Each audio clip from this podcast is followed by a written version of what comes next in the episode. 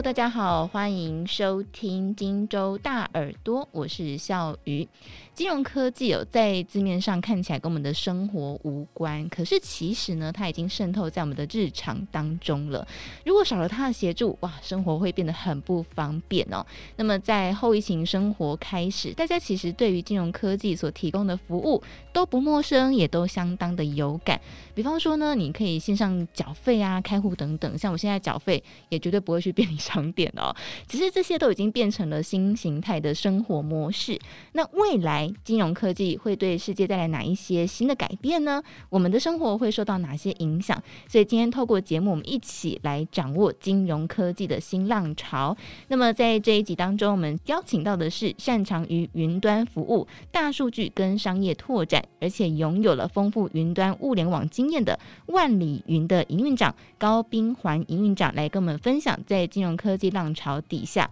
目前的趋势现况，还有生活当中有哪些应用。欢迎营运长，Hello，笑宇好，大家好，我是 CloudMile 的 James 高。嗯，好，所以我们的生活其实离不开金融科技了。我先请营运长来跟我们分享一下，金融科技跟消费者有什么样密不可分的关系呢？有没有一些生活当中的例子跟大家分享？金融科技其实跟大家生活是息息相关的。比方说，像刚才提到的啦，就是不管是行动的支付啦，以前大家要去排 ATM 嘛，我记得哎，今天月初了，嗯，那很多人的月初要去 ATM 上面转账啦。现在大家很少看到 ATM 前面排人，对，呃，因为你大概很多的现金的支付已经被不同类型的支付工具所取代。不管是以前上一世代的网络银行，到现在的大家在手机的银行上面来去做各种的金融类型的交易，还有很多的金融科技是 behind the scene，大家没有发现或是不知道，原来它正在你的身边，或是每天你会遇到的。比方说，大家在做客服的询问的时候，你可能有的时候我们就会遇到客服的机器人，有的时候甚至你跟一个真人在对谈，可是它背后其实有很多的 AI。很多的技术分析可以去把你跟这个客服的专员好了，你们两个人之间的对话，其实我们可以透过不同的方法去做一些分析去处理，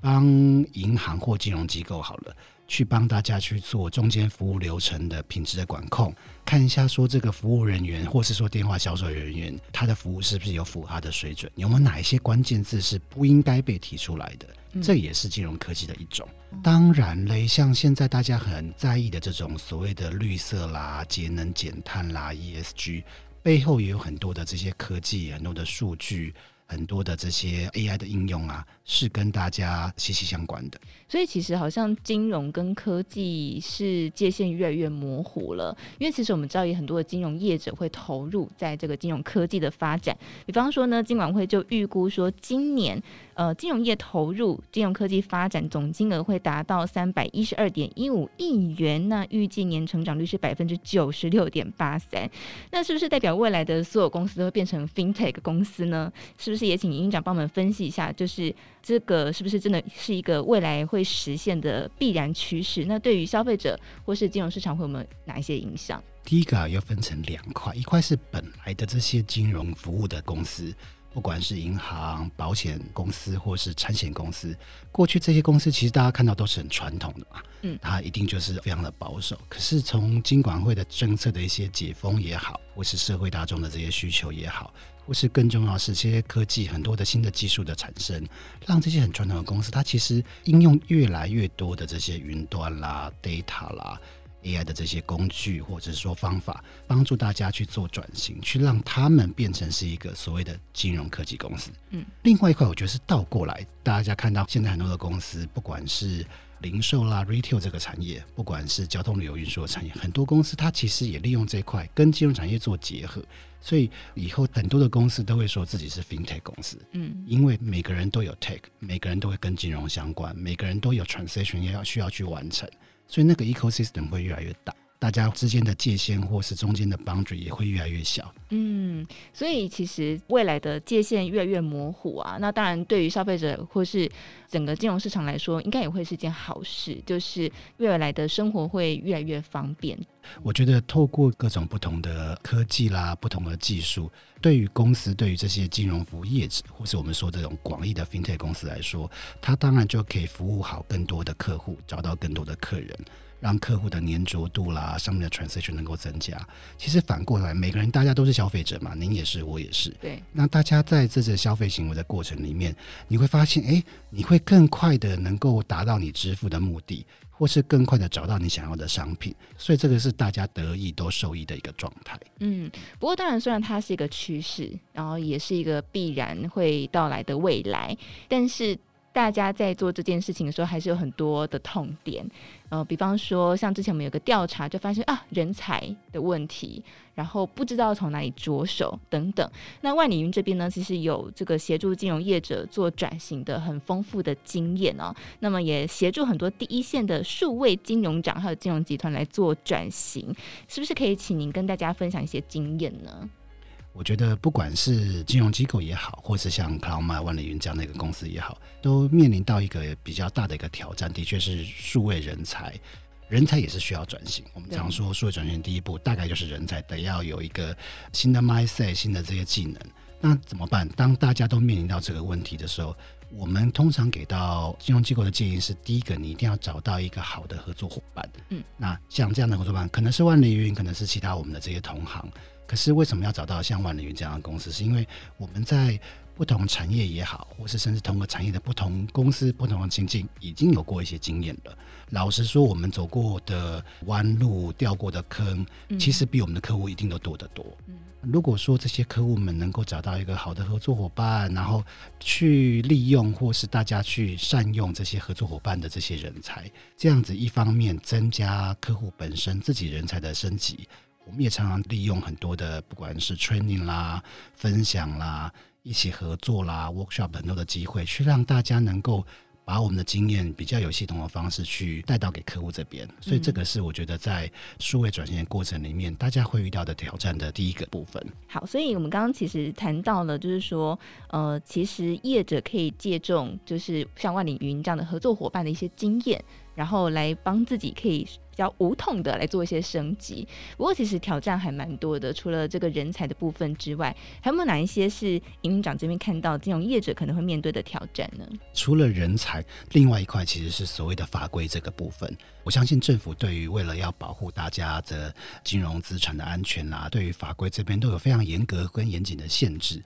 可是说实话，在法规这一块，对于金融科技业者，或是像我们做云端啊、做 data、做 AI 服务的这些公司来说，有的时候大家对于这些新的科技的了解程度或接受程度，其实是比较没有这么透彻的。所以很多时候，不管是客户也好，或是我们也好，甚至我们的合作伙伴，比方说 Google Cloud 也好，我们都要。花蛮多的时间去说服，让他们能够了解，其实云端并不可怕，跟以前大家传统使用的这些我们叫做地端的服务，很多东西是类似的，也都符合大家要的要求。大家需要去做一些 auditing 啊，需要做一些集合啦，需要找各种各式各样的这些方法来去做检查的时候，其实都有不同的方式能够符合大家需求的。所以在这个法规合规这一块。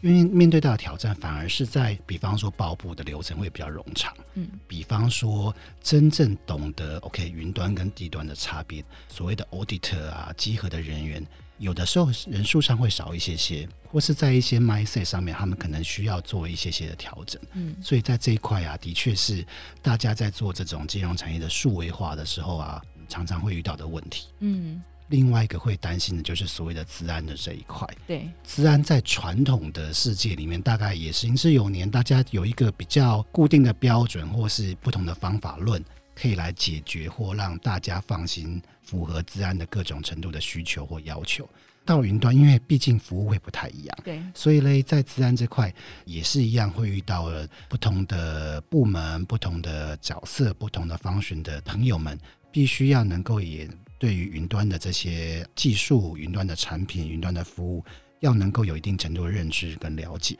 这些认知跟了解其实也需要一点点时间。我们这边大概都会建议说，这个时候不管是金融机构也好，不管是这些负责协助大家报布的这些公司也好，或是甚至连 c l m a 我们自己，我们大家都会去找到一些比较有经验的人才、有专业知识的人。举个例子来说 c l m a 其实这几年下来，我们协助了蛮多的，不管是金融机构、保险或寿险业者，或是产险业者去进行报布的工作。我们的客户其实已经有经过两年的主管机关的金融检查，嗯，怎么样让主管机关放心？怎么样让主管机关也认可？在法规上面，在法尊上面，甚至大家最重视的治安这一块，嗯，是完全符合大家的需求的。那这块就需要比较专业的这些协助，能够帮到大家。嗯，金融的相关的业务是受到高度监管的，因为它跟所有人民的钱有关系，所以当然在这个数位转型上也会更加的仔细跟谨慎。那当然还有一件事情也是政府很积极在做的，叫做防洗钱。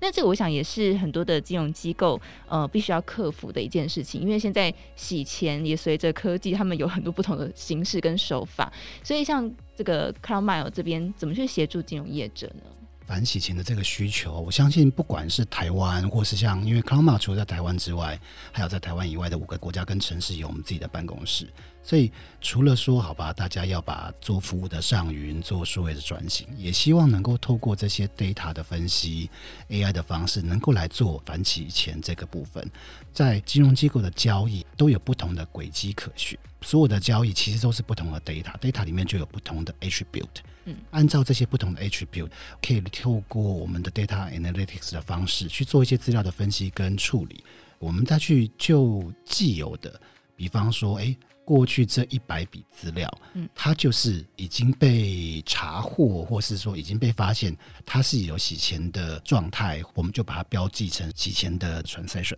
透过我们 train 一个 machine learning 的 model 之后，接下来我们在新的 data 进来的时候，我们就可以来做判断。它应该是一个 clean 的 transaction，还是说它是一个非常有可疑的一 transaction？所以它就是 yes or no 的部分。嗯，透过这样的资料的分析处理，我们 train 出一个洗钱的 prediction 的 model。新的 data 进来了，我们就来看它的各个 attribute 下来，会不会是一个有洗钱的可能性？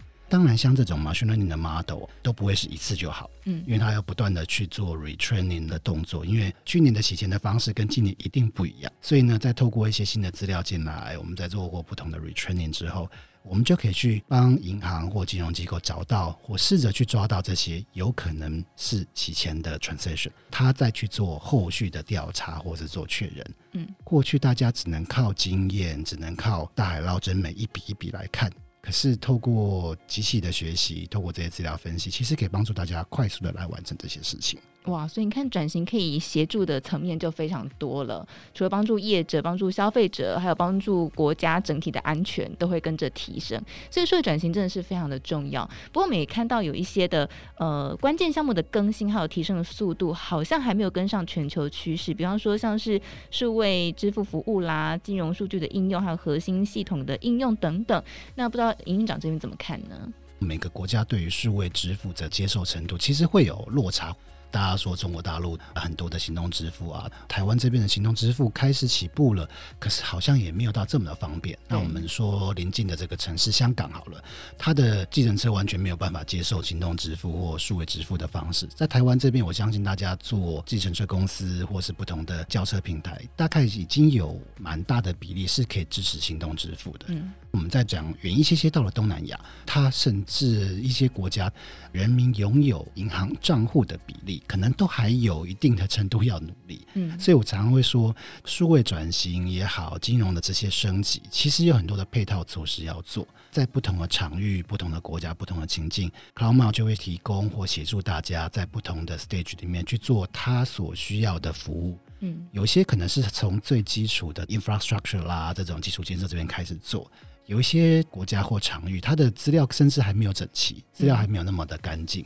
我们先帮他去做资料的整理、搜集，才有办法去做资料的分析跟处理，才有办法在下一步去做 AI 啦、Machine Learning，去 train 一个 model，去帮助大家整个优化它的。诶，commercial 上面的进程，或是说达到它的不同的商业目的。嗯，所以你看，光是这个每一个国家，它其实都有一些不同的状况要因应嘛。比方说，刚刚提到有些国家，它可能甚至连开户的这个份数都还不够多，百分比还不够呃广泛哦。所以真的每一个都是 by case 去看，对不对？那其实金融业者面对很多的挑战啊，不知道大家准备好了吗？好，那刚有提到 CloudMile 在这个很多国外都有呃相关的。经验，那是不是有一些国外金融业者的转型案例可以跟大家来做分享呢？第一个呢是跟我们比较有关的，像刚才提到的话题，比方说在一些东南亚国家的人民其实拥有银行账户的比例不高，可是他因为电商又很发达，电商就需要处理他的支付的问题。在处理支付问题的时候，有时候是不是可以有一些小额的贷款、小额的这些，让大家有一些 credit 的模式来做？可是，在做贷款的时候，我怎么去做 KYC？怎么样去 know your customer？怎么知道你是谁？这块就很重要，真的要派人一个一个去做人的确认，或是说他的分行的又可能又没有到，因为地域幅员比较广泛的关系，可能又没有办法去真的在每个地方有设他的服务的据点。所以他就必须要利用手机，可能去拍摄他的身份的证件，去做真人的辨识。这一块呢，其实也可以利用金融科技或数位科技的模式啊，去协助这个部分。另外一个是一个比较 global 的，这是国际级的一个大的银行，他把他所有的 transaction 的资料啊搬到云上面来的。因为它不是台湾的银行，是海外的银行，所以它在各个法规上面可能在走的稍微比较前面一些些。他、嗯、当他把所有的资料都放到云上面的时候，就一样可以去做很多的资料的分析跟处理，就可以帮助他去在 operation 上面也好啦，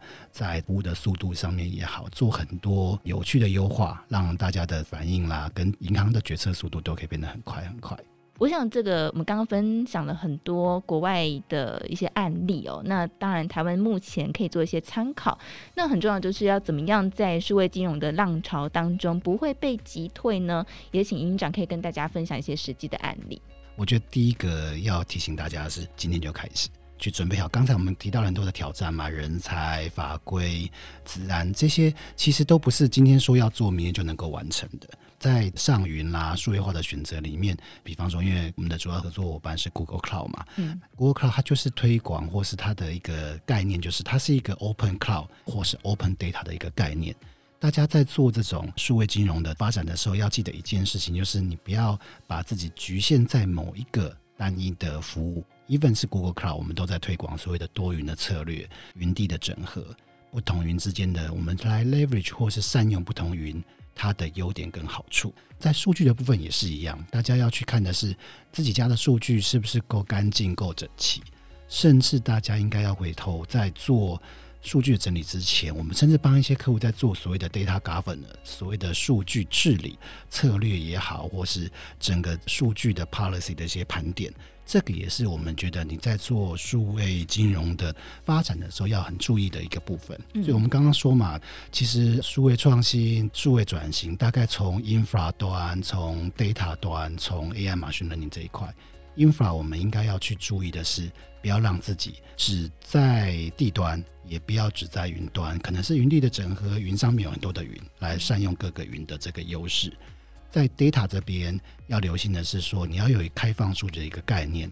甚至在做开放数据之前，你应该来想想看你的 data governance 的 policy，你们公司 data 的政策是什么？在 data 的治理上面，哪一些 data 应该要给哪一些人看？哪一些 data 在部门之间的交流或转换的时候，有没有哪些的政策？有没有哪些的守则是必须要被遵守的？嗯，这个都是我们。在往数位金融的道路上面，很多的细节是必须要被留意的。嗯，我想做完这件事情之后，其实公司也等于把整个再做一次盘点，做了一个升级的公司治理哦。那我想也请营运长最后帮我们回顾一下重点，就是说，就您观察未来的金融科技生活会有哪一些的改变？那对于消费者来说，有没有什么样有感的体验是未来可以期待会出现的？以及呢，台湾在金融科技人才目前的一些状况还有趋势，现在的 compute power 啊，又越来越快，所以客户端的资料更容易的被收集，更容易的被分析。